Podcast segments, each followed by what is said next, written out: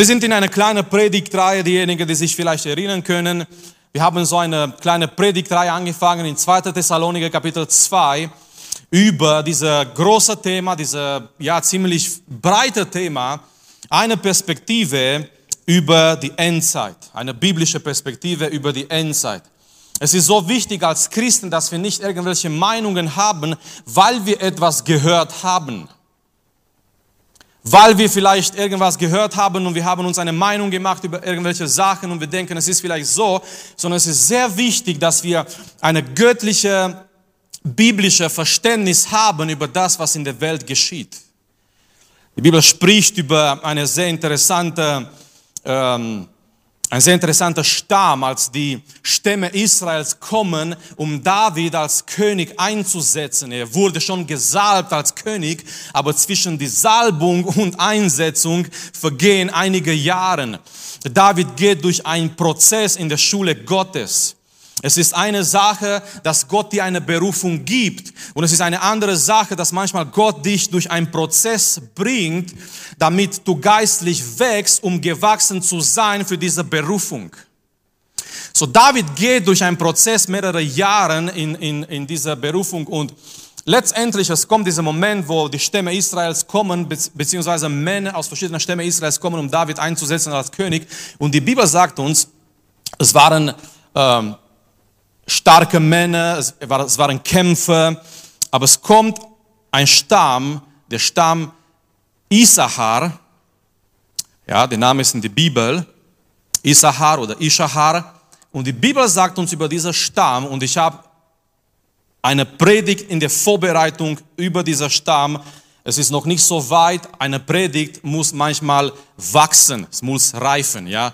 Es gibt nichts Schlechteres, als ein bitterer Apfel zu essen, der noch nicht gereift ist. Es gibt nichts Schlechteres manchmal, als eine Predigt, der noch nicht reif ist. Amen. So eine Predigt muss, manchmal der Prediger merkt, diese Predigt ist gut, aber noch nicht so weit. Es ist wie wenn eine Frau Essen kocht und die Frau weiß, sie schaut im Ofen und sie denkt, dieser Kuchen ist gut, aber noch nicht so weit. Und es gibt manchmal nichts Bitteres, als eine Predigt zu genießen, die noch nicht reif ist.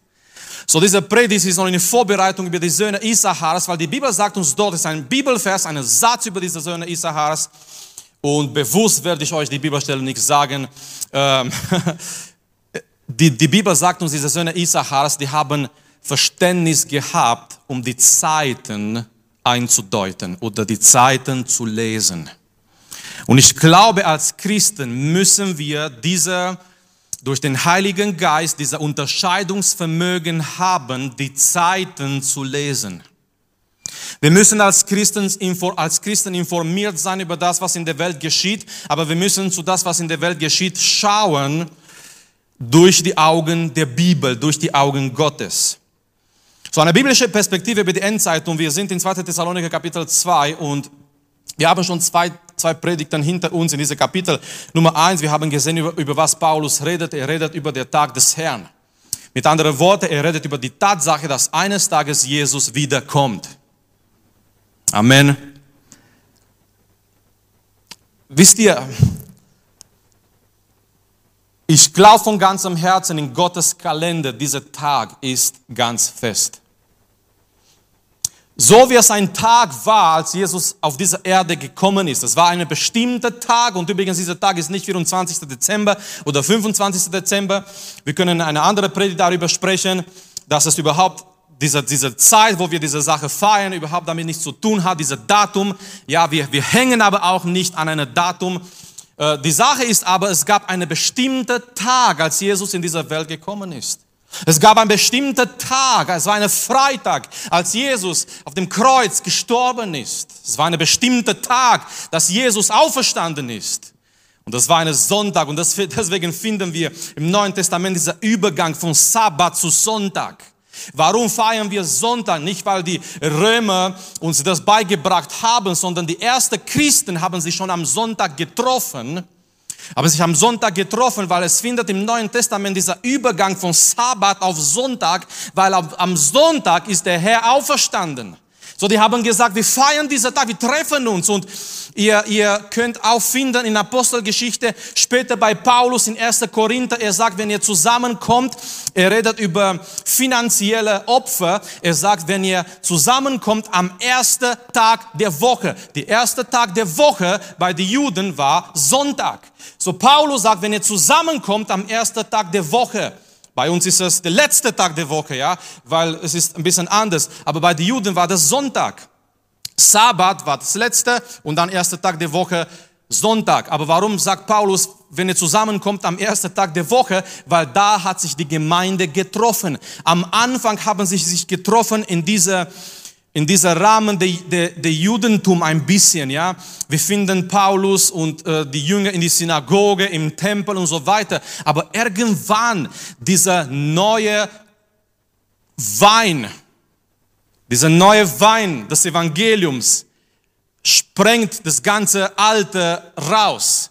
Und es sind andere neue Dinge, andere neue Sachen da. Und so, die treffen sich zum Beispiel, ja, und es war ein Tag, als Jesus auferstanden ist. Und es war ein Tag, als Jesus in den Himmel gefahren ist. Und es war ein Tag, bestimmter Tag, als der Heilige Geist gekommen ist. Und ich möchte euch erinnern, heute Abend, das wird ein ganz bestimmter Tag sein, dass Jesus wiederkommt.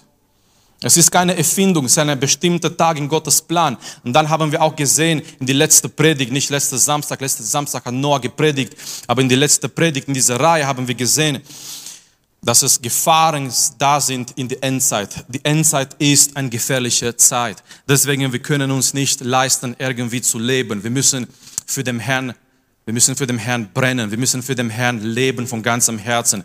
Wir müssen sicher sein, dass wir gerettet sind. In dieser Zeit, deine Sorge Nummer eins sollte sein, nicht wie du aussiehst, nicht ob deine Haare gut aussehen und auf dieser Seite gut sind oder auf der anderen Seite nicht so gut sind, ob oder ob du schon oder noch viele Haare noch hast oder nicht.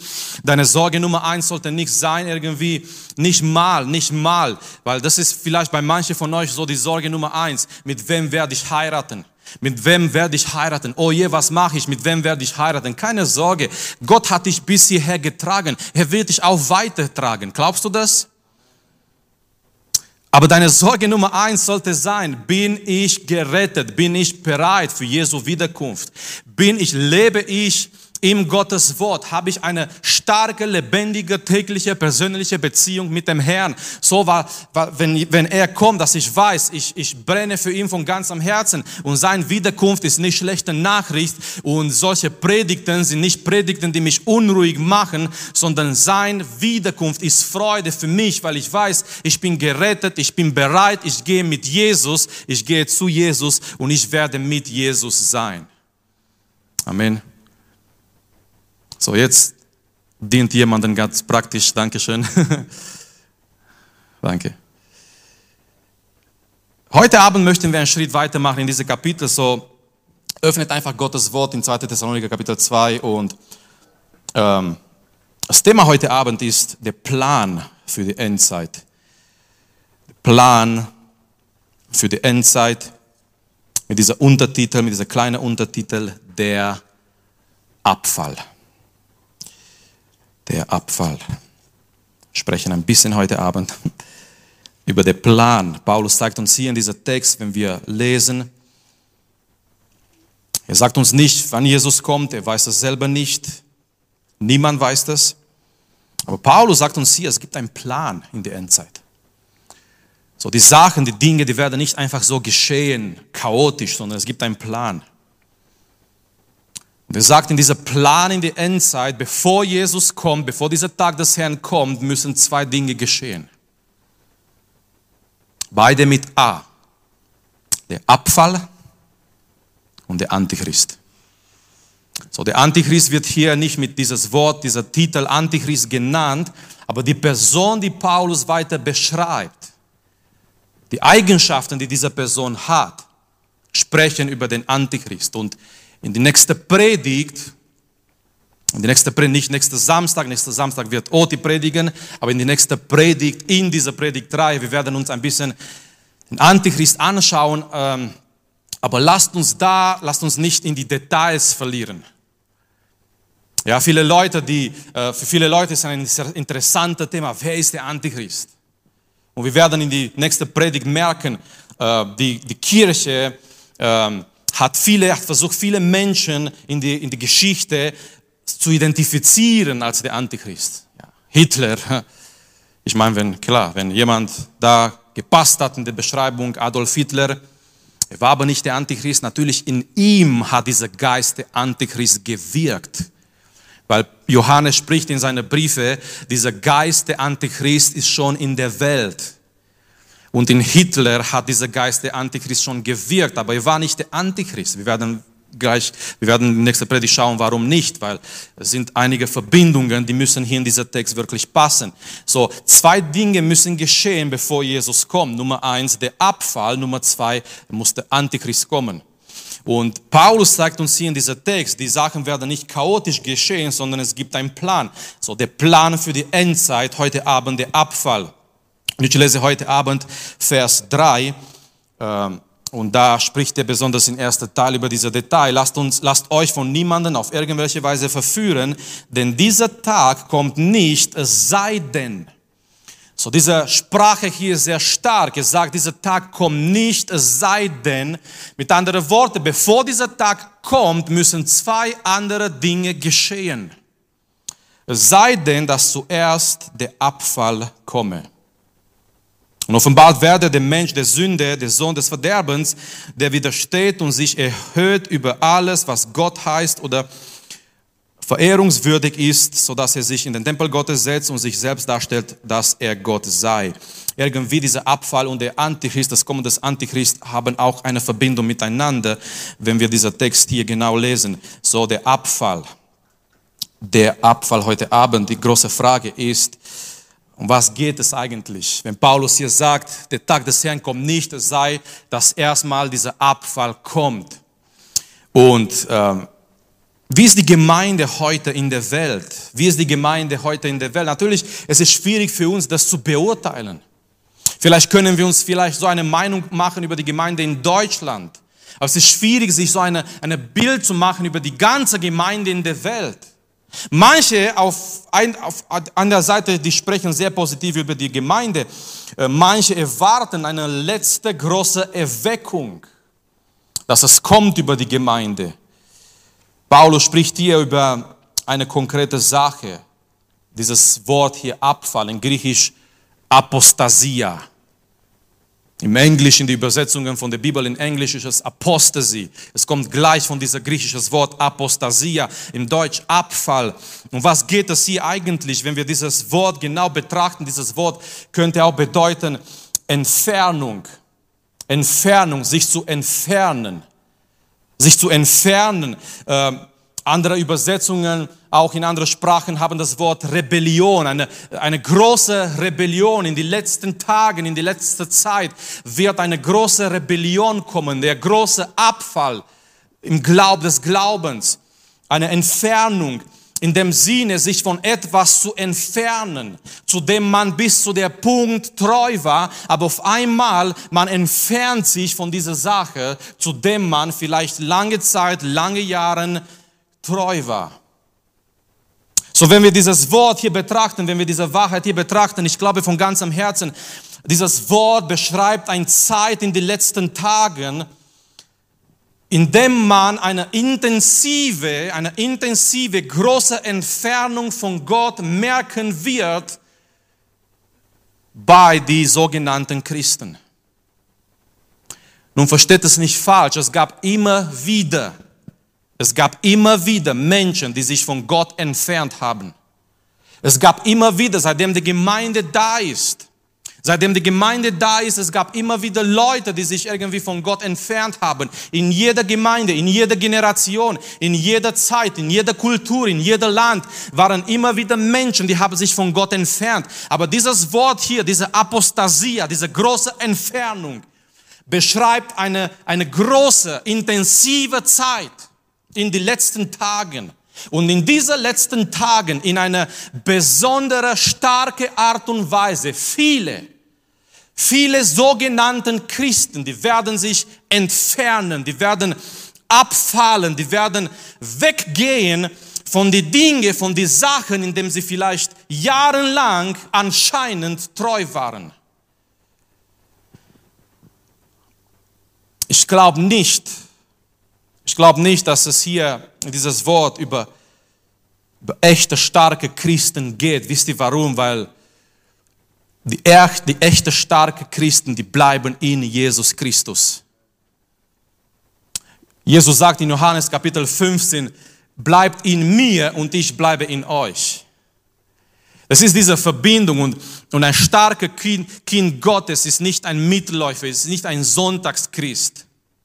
Ein starker Kind Gottes erlebt diese Realität aus Johannes 15. Er bleibt in Jesus und Jesus bleibt in ihm.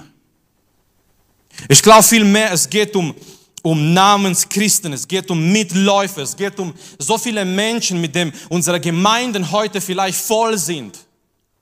Und die sagen, ja, ich bin, ich bin ein Christ, ich bin ein Kind Gottes. Aber wenn es darauf kommt, für Gott zu leben, die sind nicht mehr da. Wenn es darauf kommt, für das zu stehen, auf, auf was sie glauben, die sind nicht mehr da. Wisst ihr, was die Gemeinde stark gemacht hat am Anfang? Es waren die Verfolgungen. Der Satan hat sich in eigenes Fleisch geschnitten, weil Satan ist gegen die Gemeinde gekommen mit Verfolgung. Aber es war genau diese Verfolgung, was die Gemeinde so stark gemacht hat. Wisst ihr warum? Weil in einer Verfolgung, in einer Verfolgung, da bestehen die echten Christen. Es ist keine Sache, wo du sagst, ja, okay, ich gehe ein bisschen so in die Gemeinde, ich bin ein Mitläufer, meine Eltern sind gläubig, so gehe ich auch mit in die Gemeinde, sondern du weißt ganz genau, wenn ich zu Jesus gehöre, es kann sein, ich sterbe. Wenn ich zu Jesus gehöre, das kann mich mein Leben kosten. Und dann überlegst du dir gut, dann überlegst du dir gut, ob du für Jesus stehst. Amen. Dann überlegst du dir gut. Es war gerade diese Verfolgung, die die Gemeinde so stark gemacht hat. Aber wisst ihr was Satan? Satan, Satan wurde, Satan ist nicht vollkommen, aber Satan wurde immer schlauer mit der Zeit. Im, Im Garten Eden, wir, wir lesen über dieses Bild über Satan, eine Schlange. In Offenbarung ist er ein Drache. Mit anderen Worten, diese Schlange ist immer stärker geworden und ist gewachsen und jetzt ist er ein Drache. Und diese, diese listige Schlange, dieser Drache Satan ist schlau geworden. Er ist gegen die Gemeinde jetzt, besonders in unserer Zeit, in unserer Gesellschaft, nicht mehr mit Verfolgung gekommen. Was kostet uns Christen zu sein? Was kostet uns Christen zu sein? Wer hat dich zuletzt geschlagen, weil du ein Christ bist? Wer hat dich gespuckt, dass du in die Gemeinde gehst? Wer hat dir etwas weggenommen, weil du ein Christ bist? Was kostet uns Christen zu sein? Fast nichts. So menschlich gesehen. So Satan ist gegen die Gemeinde gekommen mit Wohlstand, mit Religion. Dieser große Abfall bedeutet nicht, dass die Gemeinden leer werden. Nein. Oder dass die Leute nicht mehr zu Programme, zu Gottesdiensten gehen. Nein. Die Gemeinden werden voll sein in letzter Zeit, in den letzten Tagen. So bitte denkt nicht, es kommt eine Zeit, die Gemeinden werden leer sein und kein Mensch wird da sein in der Gemeinde. Nein, es wird nicht so sein. Satan wird erlauben, dass die Leute religiös sind. Satan wird erlauben, dass die Menschen in die Gemeinde gehen. Solange das Ganze nur eine Religion ist, die den Menschen verführt. Solange, äh, C.S. Lewis hat ein Buch, ich weiß nicht mehr den Namen in Deutsch, in dieses Buch geht und, und, und ich kann euch dieses Buch nur empfehlen. Ich werde euch vielleicht das schicken in die Gruppe, wie das auf Deutsch heißt. Es geht um einen alten Dämon. Ja, er, er, er C.S. Lewis, ähm, er stellt sich das vor, es ist ein alter Dämon, der zu seinem Schützling, zu seinem Lehrling schreibt, wie er die Christen verführen kann. Und, und dieses Buch ist ein klassisches. Dieses Buch ist sehr wichtig, weil C.S. Lewis in dieser Art und Weise, in dieser metaphorischen Art und Weise, ihr kennt auch die Chroniken von Narnia, gehe ich davon aus, mindestens gesehen habt ihr wahrscheinlich. Wenn wir jetzt in einer Jugendstunde wären. Äh, C.S. Lewis in dieses Buch schreibt über ein altes Dämon, der zu seinem Schützling Briefe schreibt, wie er die Christen verführen soll. Und in dieses Buch ist so wichtig, weil C.S. Lewis in dieser metaphorischen Art und Weise zeigt einfach diese Methoden Satans auf uns Christen. Und, und eine Methode ist, er sagt zu seinen Schützen, lasst ihn das in die, weil er, er, er ist anscheinend dieser kleine Dämon ist zuständig, er muss eine Person, ein Christ, ähm, von Gott entfernen und so weiter. Und der Alte sagt zu ihm, lasst ihn einfach in die Kirche gehen, lasst ihn einfach in die Kirche gehen, religiös zu sein, aber es ist alles in Ordnung, dass er in die Kirche geht, solange er sich auf andere wichtige Sachen konzentriert, wenn er von der Kirche weggeht. Und genau das geschieht heutzutage in der Welt. Die Menschen sind religiös, die Menschen gehen in die Kirche. Das Problem ist, wenn wir diese Gebäude verlassen, es gibt so viele andere Sachen, die viel wichtiger sind als das hier. Unser Job ist wichtiger, unsere Freizeit ist wichtiger, unsere Hobbys sind wichtiger und wir haben Religion, wir leben nicht für Jesus. So dieser Abfall bedeutet, Freunde, nicht, dass die Gemeinde leer sein werden. Die Gemeinde werden voll sein mit Menschen, die kommen, aber mit Menschen, die sich entfernen von den wichtigen Sachen des Evangeliums. Die entfernen sich von Gott, die entfernen sich von Gottes Wort, die entfernen sich von das echte Evangelium, die entfernen sich von das, was Gottes Wort sagt. Und bevor wir zum Schluss kommen, ganz kurz, ich möchte sagen, Gottes Wort spricht schon darüber, ähm, auch Jesus hat es erwähnt. Ich möchte ganz kurz äh, einige Bibelstellen mit euch durchgehen. Ähm, Jesus sagt etwas in Matthäus Kapitel 24, wenn ihr eine Bibel dabei habt, Matthäus 24. Jesus spricht hier über die Endzeit und Jesus gibt hier diese Warnung. Und ich lasse euch überlegen, ich lasse euch denken, was meint ihr, ob diese Realität schon da ist in, in der Gemeinde, in der Gemeinde allgemein, in die Gemeinde zwischen Christen. Matthäus Kapitel 24, Jesus redet hier über die Endzeit, über die Zeichen in die Endzeit. Er sagt, es werden falsche Propheten kommen, das wissen wir auch, das haben wir auch letztes Mal angeschaut, aber schau mal hier in Vers 12, weil in Vers 12 geht es um die Christen, geht es um die Gemeinde. Jesus sagt hier folgendes in Vers 12. Und weil die Gesetzlosigkeit überhand nimmt, wird die Liebe der vielen erkalten. So Jesus sagt, es kommt eine Zeit, die Liebe, und warum, warum denke ich, dass es hier um die Gemeinde geht? Weil, weil Jesus, äh, Jesus weiß ganz genau, wie die Liebe da ist in der Welt. Und Jesus interessiert nicht die Liebe in der Welt. Was ihm interessiert ist, Petrus, liebst du mich? Richard, liebst du mich? Amen.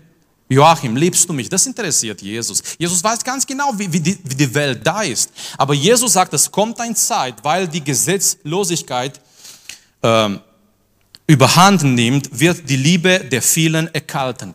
Die Liebe wird erkalten. Die Liebe wird nicht mehr so brennend da sein. Und Freunde, darf ich euch etwas sagen? Wenn die Liebe fehlt, fällt alles. Wenn die Liebe fehlt, ist kein Lobpreis da, sind nur Lieder da. Wenn die Liebe fehlt, ist kein Predigt da, ist ein Referat. Wenn die Liebe fehlt, ist kein Gebet da. Wir plappern nur etwas mit unseren Lippen. Wenn die Liebe fehlt, wir machen nichts mehr für den Herrn. Deswegen fragt Jesus dreimal den Petrus, liebst du mich? Jesus sagt nicht, Petrus, ich habe überlegt, du wirst der erste Prediger sein von der Kirchengeschichte. Was, was hältst du davon? Nein, Jesus sagt nicht, Petrus, ich habe einen Plan für dein Leben. So sieht es aus. Jesus sagt dreimal, dreimal fragt er nacheinander, Petrus, liebst du mich? Liebst du mich? Und jedes Mal, wenn Petrus sagt, ja, Jesus gibt eine Antwort, weide meine Schafe, weide meine Lämmer, weil, weil dienen fließt aus Liebe von Jesus.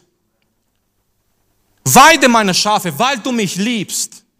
Und das ist so wichtig, weil auch Leiden fließt aus Liebe für Jesus.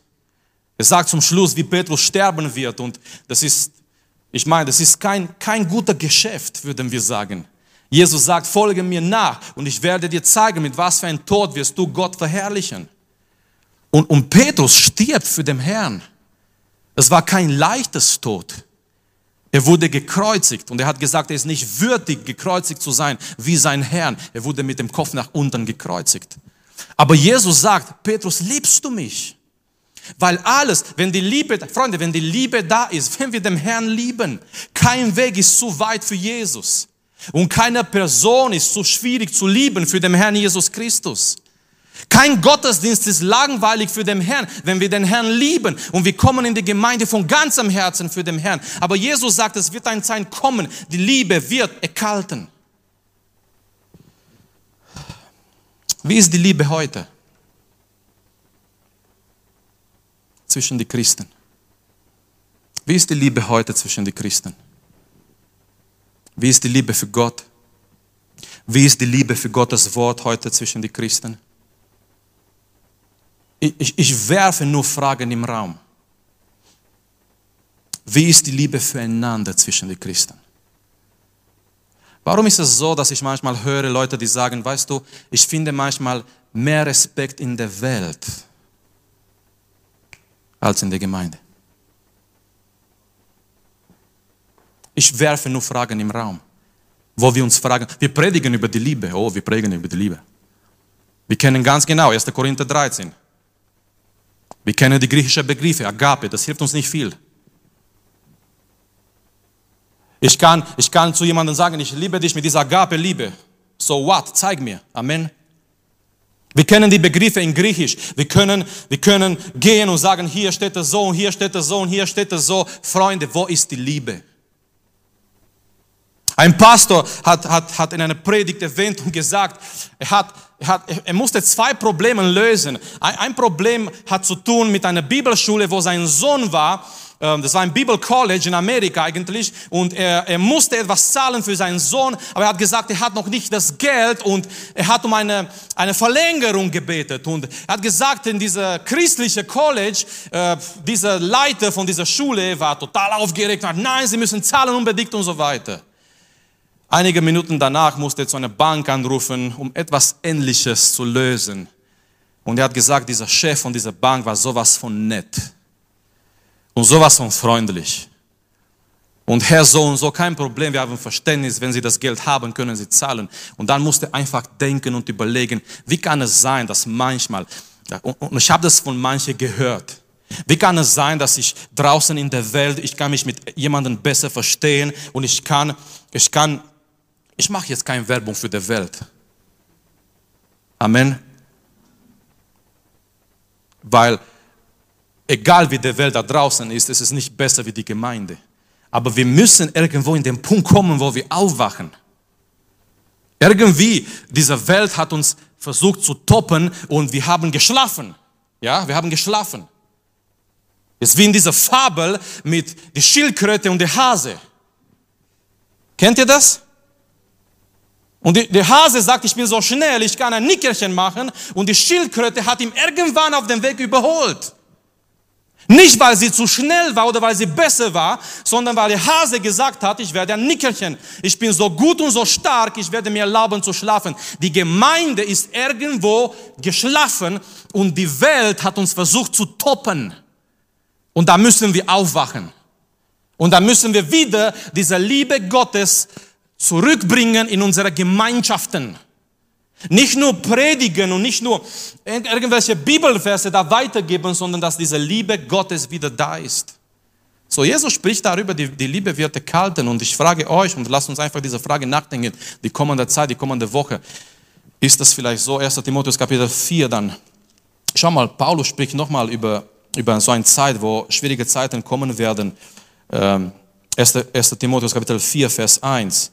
Der Geist aber zeigt, sagt ausdrücklich, dass in späteren Zeiten einige von dem Glauben abfallen werden. So Paulus sagt auch, nochmal als eine Bestätigung für das, was er schreibt in 2. Thessaloniker 2. Äh, der Geist sagt ausdrücklich, in späteren Zeiten, das sind die letzten Tagen, es werden einige von dem Glauben abfallen werden.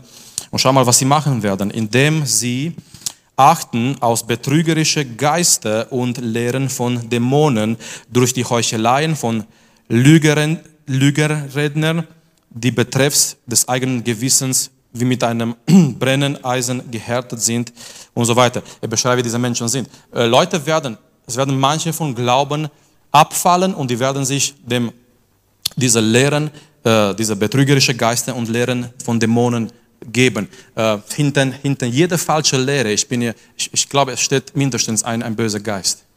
Hinter jeder falsche Lehre Deswegen müssen wir immer aufpassen. Wir müssen aufpassen, auf was wir hören. Wir müssen aufpassen, was wir lesen. Wir müssen aufpassen. Äh, jemand hat gesagt, einer der gefährlichsten, gefährlichsten Orte auf dieser Erde ist eine christliche Buchhandlung. Ja? Ja. Einer der gefährlichsten Orte auf dieser Erde ist eine sogenannte christliche Buchhandlung. Du gehst da rein, du denkst, alles ist christlich.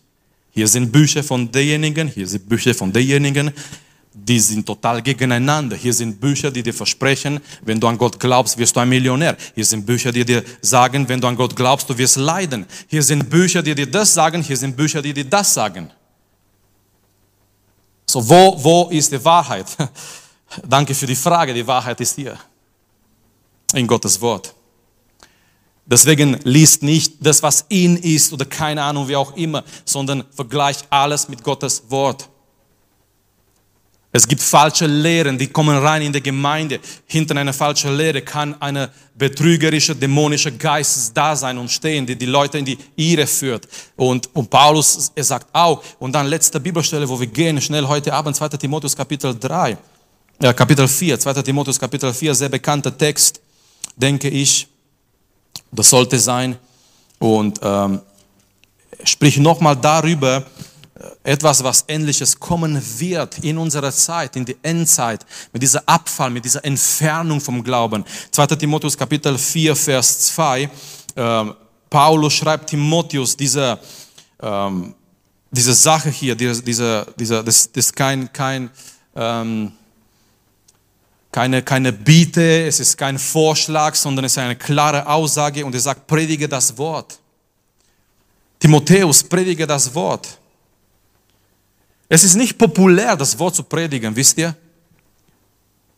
Es ist nicht, es ist nicht in, das Wort zu predigen. Wir mögen diese Predigten, wo jemand kommt vielleicht und er erzählt uns einige Stories und wir lachen ein bisschen und ja, es war eine nette Predigt und das war's. Es ist nicht populär, das Wort zu predigen. Paulus sagt, predige das Wort, Timotheus. Und er sagt hier weiter die Art und Weise, wie er das machen soll. Halte darauf zu gelegener und ungelegener Zeit. Das bedeutet, wenn, wenn Leute das mögen, wenn die Leute das nicht mögen, halte darauf. Predige das Wort, wenn die Leute begeistert sind, wenn sie nicht begeistert sind. Du predige das Wort. Das versuchen wir zu machen, das Wort zu predigen. Überführe, weise ernstlich zurecht, ermahne mit aller Langmut mit Lehre. Warum ist es so wichtig, das Wort zu predigen? Weil Paulus warnt, schau mal, was hier weiterkommt. Und es wird, er sagt, er spricht in der Zukunft, dass wir so eine Zeit kommen. Und ich möchte euch sagen und warnen und erinnern diese Zeit. Ich denke, diese Zeit ist schon da. Vers 3. Denn es wird eine Zeit sein, dass sie die gesunde Lehre nicht ertragen werden, sondern nach ihrem eigenen Begierden sich selbst Lehre aufhäufen werden. Hier ist der Punkt, den wir heute erleben. Leute sagen, diese, diese Predigt ist zu biblisch, diese Lehre gefällt mir nicht. So was machen sie, die Leute? Die Leute, statt ihr Leben zu ändern, sie ändern ihre Prediger. Oder ihre, ihre, ich gehe jetzt nach dieser Prediger. Die werden sich Lehre aufgeben, die werden sich Lehre aufhäufen werden nach, nach ihrer Begierden. Statt dass die Leute ihr Leben ändern nach Gottes Wort. Die werden sich diese Prediger suchen, die passend für ihr Leben sprechen. Egal, egal, egal was du vielleicht irgendwie, egal was jemand für eine, für eine Irrlehre hat im Kopf, du kannst jemanden finden, der vielleicht so denkt oder sogar predigt, was du dir vorstellst. So Paulus sagt Timotheus, predige das Wort, weil es werden viele, es werden Leute kommen und die werden sich Lehre äh, suchen nach ihrer Begierden. Und er sagt hier weiter, indem es ihnen in den Ohren kitzelt, und sie werden die Ohren von der Wahrheit abkehren, sich aber zu den Fabeln hinwenden. So Paulus sagt Timotheus, es kommt eine Zeit, die Menschen, die werden sich Lehre suchen nach ihrer Begierden, ihre Ohren, die werden kitzeln, die Wahrheit zu hören, die werden sagen, nein, das wollen wir nicht hören. Das ist, predige uns was anderes, predige was anderes. Predige, wie wir glücklich sein können. Predige uns nicht über Jesus. Predige uns nicht über Jesu Blut. Wisst ihr, in viele Gemeinden, und ich betone Gemeinden, nicht in der Welt, in manchen Gemeinden heute, es ist nicht mehr in Ordnung, es ist nicht mehr modern, das Wort Blut zu nennen. Es ist zu, zu wild, es ist zu primitiv. Wie kannst du da reden und predigen über jemanden, der blutet am Kreuz für dich? Es gibt Gemeinde, das Wort Sünde wird nicht mehr gebraucht, weil man muss positiv denken, man muss die Leute in eine positive Atmosphäre bringen. Das Wort Sünde wird nicht mehr gebraucht. Das Wort umkehren, bekehren, zu Gott zurückzukehren. Heute, heute habe ich im Radio gehört, die wollen jetzt wegen die ganzen Sachen in der Welt das Wort Rasse, ja, Rasse, das Wort Rasse aus dem ähm, äh, die wollen das abschaffen. Ich, ich weiß nicht, mit was wollen sie das ersetzen. Ja, was irgendwie, weil die, die, die, die äh, schauen, was heute in der Welt geschieht. Jetzt angefangen in den USA mit dem Floyd, der von den Polizisten getötet wurde und die ganzen Sachen, was jetzt in die Welt abgehen und äh, ja, was hat unser deutsches Volk äh, gedacht? Die haben gedacht, das Wort Rasse abzuschaffen. Vielleicht das hilft, ja, werden wir sehen. Aber die äh, AfD-Politiker haben gesagt, da muss man auch Rassismus abschaffen, weil ja, da hast du das Wort in Rassismus. Aber natürlich das Wort Rassismus bleiben, brauchen wir, um zu sagen, jemand ist rassistisch. Aber wenn du Rasse abgeschaffen hast, was machst du mit Rassismus, wo es drin ist? So sind manche Gemeinden, manche Gemeinden, die spielen so mit Gottes Wort. Das Wort Sünde wird nicht mehr erwähnt, heutzutage ist nicht mehr modern. Jesu Blut, das, das, das ist primitiv. Die Leute sagen, unsere Ohren kitzeln. Wir wollen was Schönes hören. Die Leute, die Leute denken, hey, ich nehme mir Zeit, zwei Stunden in die Gemeinde zu gehen. Ich möchte was Schönes hören. Es gibt leider nicht mehr äh, Prediger, die sich ähm, als Prediger, als, als Menschen sehen, die Gottes Wort weitergeben, sondern äh, motiv motivational reden. Ja? Ich, ich will euch motivieren, ich will einen Impuls weitergeben, ich will euch irgendwie... Und wir merken einfach, wie das irgendwie ähm, weit weggegangen ist von das, was Jesus im Sinne gehabt hat für seine Gemeinde. Weil ich glaube immer noch, wenn wir dieses Buch predigen, wir dürfen sagen, so spricht Gott in sein Wort dass dieses Buch Autorität hat. Ja, ich, ich, ich kann nicht sagen in meiner eigenen Kraft, so spricht Gott. Aber solange ich versuche, das weiterzugeben, das zu, zu verkündigen, das anzukündigen, weiterzugeben, was Gott geschrieben hat in dieses Buch. Ich versuche als Prediger eine Stimme zu sein zwischen dieser Text und die Zuhörer von heute. Und ich sollte versuchen, immer so wie Johannes der Täufer, immer zu sagen, ich, ich möchte klein sein und Jesus soll groß sein. Das sollte so das Motto sein auf jeder Pult vielleicht und auf jede, für jede Prediger. Ich möchte klein sein, klein werden. Ich, ich kann mich erinnern, früher, äh, früher in Rumänien, als ich gepredigt war, habe, ähm, es gab äh, diese Pult, große Pult, wie ein Schrank aus Holz, ja. Da war alles Mögliche drin. So Bücher und Bibel und Blumenvase und das und keine Ahnung was. Und, äh, aber manche, manche Gemeinden haben diese Bibelvers geschrieben drauf, ja, drauf auf dem Pool, weil es war groß, man musste was draufschreiben, man konnte was draufschreiben. Dieser Bibelvers aus Johannes, wenn, äh, wenn Griechen zu Philippus kommen und die Griechen sagen, Herr, wir möchten Jesus sehen. Und es gab Gemeinden, die haben auf dem Pool geschrieben für den Prediger, Herr, wir möchten Jesus sehen. Und das fand ich genial. Ja, wenn, weil, weil du wurdest erinnert, als du gegangen warst zu predigen und die Leute wollen nicht mich sehen. Egal wie schön ich bin, aber die Leute wollen nicht mich sehen, ja? Amen für das zweite, oder? Egal wie, wie, wie intelligent man ist als Prediger oder keine Ahnung wie, die Leute wollen nicht mich sehen. Herr, wir möchten Jesus sehen.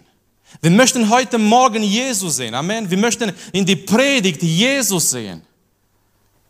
Und so möchten wir diese Stimme sein zwischen, zwischen das Wort und zwischen die Leute und dass wir sagen können, das sagt Gottes Wort und das ist so wichtig. So der Abfall, ähm, natürlich kann man jetzt fragen, ist der Abfall schon da? Hat es schon angefangen? Ich, ich kann das nicht klar sagen, weil ich habe nicht die Perspektive von oben über die Gemeinde. Er hat die Perspektive über die Gemeinde. Ich kann nur sagen, die Gemeinde in Deutschland braucht eine, eine Veränderung, eine Weckung, eine neue Reformation. Natürlich in, in manchen Teilen der Welt, die Gemeinde vielleicht steht anders da. Wir lesen über Erweckungen vielleicht in Südamerika, vielleicht in manchen Teilen der Welt, vielleicht irgendwo, keine Ahnung, wo Menschen wirklich ähm, zu Jesus, zu Gott kommen und Gott stark erleben, äh, hat dieser diese Abfall, diese äh, Apostasia schon angefangen? Wird es schon angefangen? Wird es Hand in Hand gehen mit dem Antichrist? Hier ist der Punkt, hier ist der Punkt, was wir heute Abend mitnehmen sollen in die letzten Tagen, in die letzten Tagen. Es wird ein noch stärkerer Kampf sein für die Christen. Die Liebe, was, was Jesus uns klar sagt, die Liebe, die Liebe wird erkalten. Und ich glaube, das können wir schauen. Und schauen wir, schauen wir nicht weit weg. Lasst uns, lasst uns hier schauen. Lasst uns hier schauen. Und schau mal nicht, nicht mal in diesen Raum, schau, schau in dein Herz. Schau in dein Herz. Seit wann bist du mit Gott auf diesem Weg? Ein Jahr, zwei, drei, fünf, wie auch immer. Gab es eine Zeit in deinem Leben, wo du Jesus mehr geliebt hast als heute? Fang mit dir an und, und schauen wir in unser Leben, wie ist, vielleicht meine Liebe ist, ist erkaltet. Meine Liebe für Gott, meine Liebe für das Wort, meine Liebe für, für meine Geschwister. Die Liebe wird erkalten. Paulus sagt, viele werden vom Glauben abfallen und die werden sich nach, nach, nach böse, betrügerische Geister äh, weggehen. Und Paulus sagt, Timotheus predige das Wort. Warum? Weil in den letzten Tagen, in der letzten Zeit, es werden viele kommen und die werden sich Lehre suchen nach ihren Begierden und die, die, ihre Ohren, die werden kitzeln und die werden einfach ähm, das hören wollen, was es ihnen gefällt, was es ihnen gefällt. Und leider sind wir in dieser Zeit gekommen, wo man zu Kirche, zu Gemeinde kommt, wie zu einem Restaurant. So ein Restaurant ist es so, du gehst da hin und wenn, wenn, wenn sie dein Essen bringen, du schaust und meine Kinder, wenn sie Pilze sehen, das muss sofort weg. Und die machen die Pilze weg. Und, und die machen, mein Sohn, immer wenn wir zu McDonalds gehen oder Burger King, er, er macht immer das Brot vom Hamburger weg und er nimmt die Zwiebel weg. Zwiebel muss raus, Zwiebel muss raus. Und viele betrachten die Kirche, die Gemeinde wie ein geistliches Restaurant. Ich gehe dahin, ich gehe dahin, Gott redet, das Wort wird gepredigt, aber das gefällt mir, das gefällt mir nicht. Das, das nehme ich, das nehme ich nicht. Es gibt manche Sachen von Gott, die sind ein bisschen schwer zu schlucken. Amen. Aber Freunde, was wären wir, wenn wir nur Pommes essen? Was wäre ungesund? Okay, fangen wir hier an. Ungesund. Du kannst nicht ein gesunder Körper bauen auf Fastfood. Das ist eine Predigt für die Amerikaner, ja. Aber es ist auf Deutsch.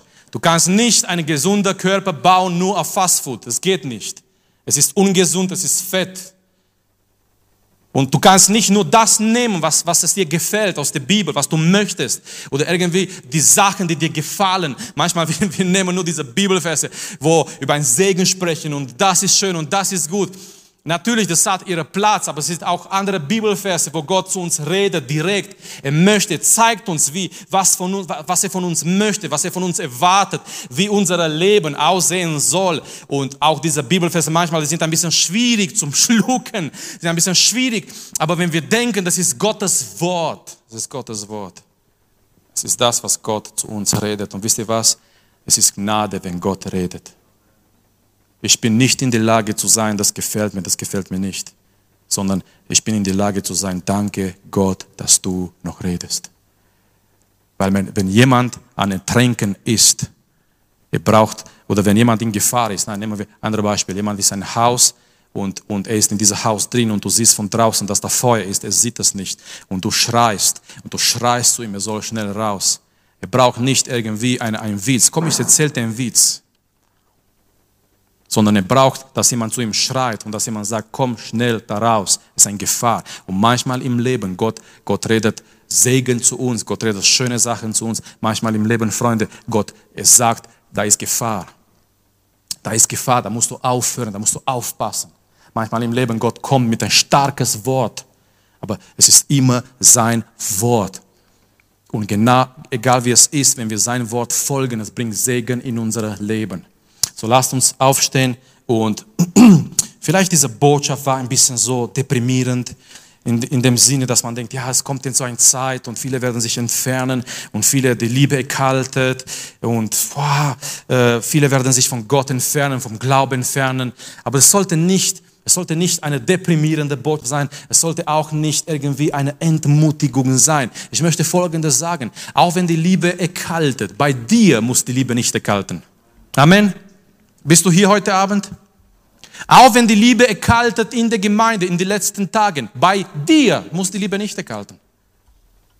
Jesus sagt, bei vielen wird die Liebe erkalten, aber du, du kannst heute Abend sagen vor Gott und zu Gott, Herr, ich möchte und ich werde nicht zu diesen vielen gehören. Ich möchte, dass meine Liebe für dich brennt in dieser Zeit. Viele werden sich abwenden von Gottes Wort und die werden irgendwelche Sachen und Fabeln und Geschichten hören und so weiter. Aber du kannst heute Abend sagen, bei mir sollte nicht so sein. Ich möchte stark bleiben. Was können wir tun in dieser Zeit? Ich möchte stark bleiben in Gottes Wort. Merkt ihr, es hat wieder eine Verbindung mit der Predigt von zwei Wochen. Was ist die Lösung? Was können wir machen in diesen Tagen, wo dieser Abfall vielleicht vor die Tür steht? Wir können eins machen. Wir können wieder stark sein und stark bleiben in Gottes Wort. Es ist, das ist so wichtig. Und, und dass wir sagen, egal was kommt, auch wenn dieser Abfall kommt, auch wenn viele sich entfernen werden, du bleibe bei Jesus. Auch wenn deine, deine ganzen Freunde weggehen, du bleibe bei Jesus. Du bist nicht mit Jesus auf dem Weg nur wegen deiner Freunde, sondern weil Jesus für dich gestorben ist. Letzte Woche, Joachim hier vorne hat Einleitung gemacht aus Johannes Kapitel 6. Er weiß es, ich weiß es auch. Vielleicht sind noch andere im Raum, die das wissen. Hoffe ich. Es ist diese Stelle, wo, wo die meisten Jünger, die gehen weg von Jesus, weil er hat zu hart gepredigt. Und Jesus rennt nicht hinterher.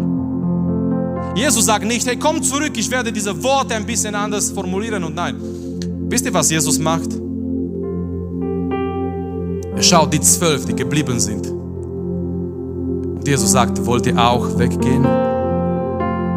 Jesus ist bereit, alleine zu bleiben. Aber Petrus sagt, Herr, zu wem sollen wir gehen? Du hast Worte, wir haben, wir haben gesehen und wir haben gemerkt, du hast Worte des ewigen Lebens. Wo sollen wir hingehen? Wir bleiben bei dir. Wenn alle weggehen, wir bleiben bei Jesus.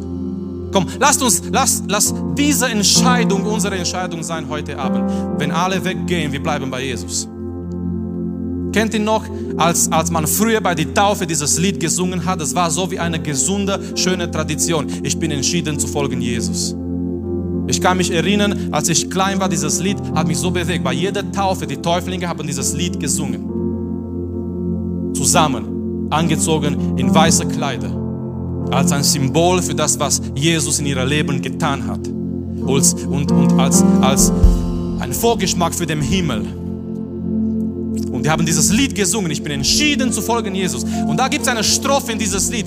Wenn niemand mit mir kommt, ich will doch folgen. Wir müssen in den Punkt kommen mit, mit unserer Glaube, wo wir sagen, wenn, wenn alle weggehen, wenn niemand kommt, wenn alle mich verlassen, wenn dieser Abfall kommt, egal, soll kommen. Weil es kommt sowieso das, was in Gottes Plan ist. Aber egal was kommt, wenn, wenn niemand mit mir geht, wenn ich alleine bleibe, ich will doch folgen, ich will bei Jesus bleiben, bei Jesus bleiben weil bei ihm habe ich das gefunden, was mein Leben erfüllt. Ich will bei Jesus bleiben. So lass das unsere Entscheidung sein, unser Gebet sein heute Abend. Egal was kommt über diese Welt, falsche Lehre wird kommen, Manche werden sich entfernen, diese Apostasia wird kommen, dieser Abfall vom Glauben. Manche werden sich entfernen von Gott, von das echte Evangelium. Aber entscheide du dich heute Abend, egal was kommt, ich bleibe bei Jesus. Egal wie schwierig ist, ich bleibe bei Jesus. Egal was mich kostet und was mich, mich kosten wird in Zukunft, ich bleibe bei Jesus. Ich bleibe mit ihm und ich bleibe bei Jesus. Weil allein bei Jesus bin ich gerettet. Müssen diese, diese Entscheidung, diese Einstellung in uns haben. Wenn niemand mit mir kommt, doch will ich folgen. Und ich will bei ihm bleiben. Die Liebe wird erkalten, aber das, das muss nicht deine Liebe sein. Du kannst heute Abend erneut erfüllt sein mit der Liebe Gottes. Du kannst heute Abend erneut erfüllt sein mit einem brennenden Feuer, der in dir brennt, in dein Herz. Nicht ein gleichgültiger Christ bist, sondern jemand, der für Jesus brennt von ganzem Herzen. Lasst uns, lasst uns zusammen beten. Lasst uns füreinander beten. Lasst uns für die Jugend beten. Lasst uns beten, dass wir in dieser Zeit, in dieser Endzeit stark sind im Herrn, in Jesus, in sein Wort. Und dann werden wir weitergehen im Lobpreis. Vater, wir kommen zusammen heute Abend, Herr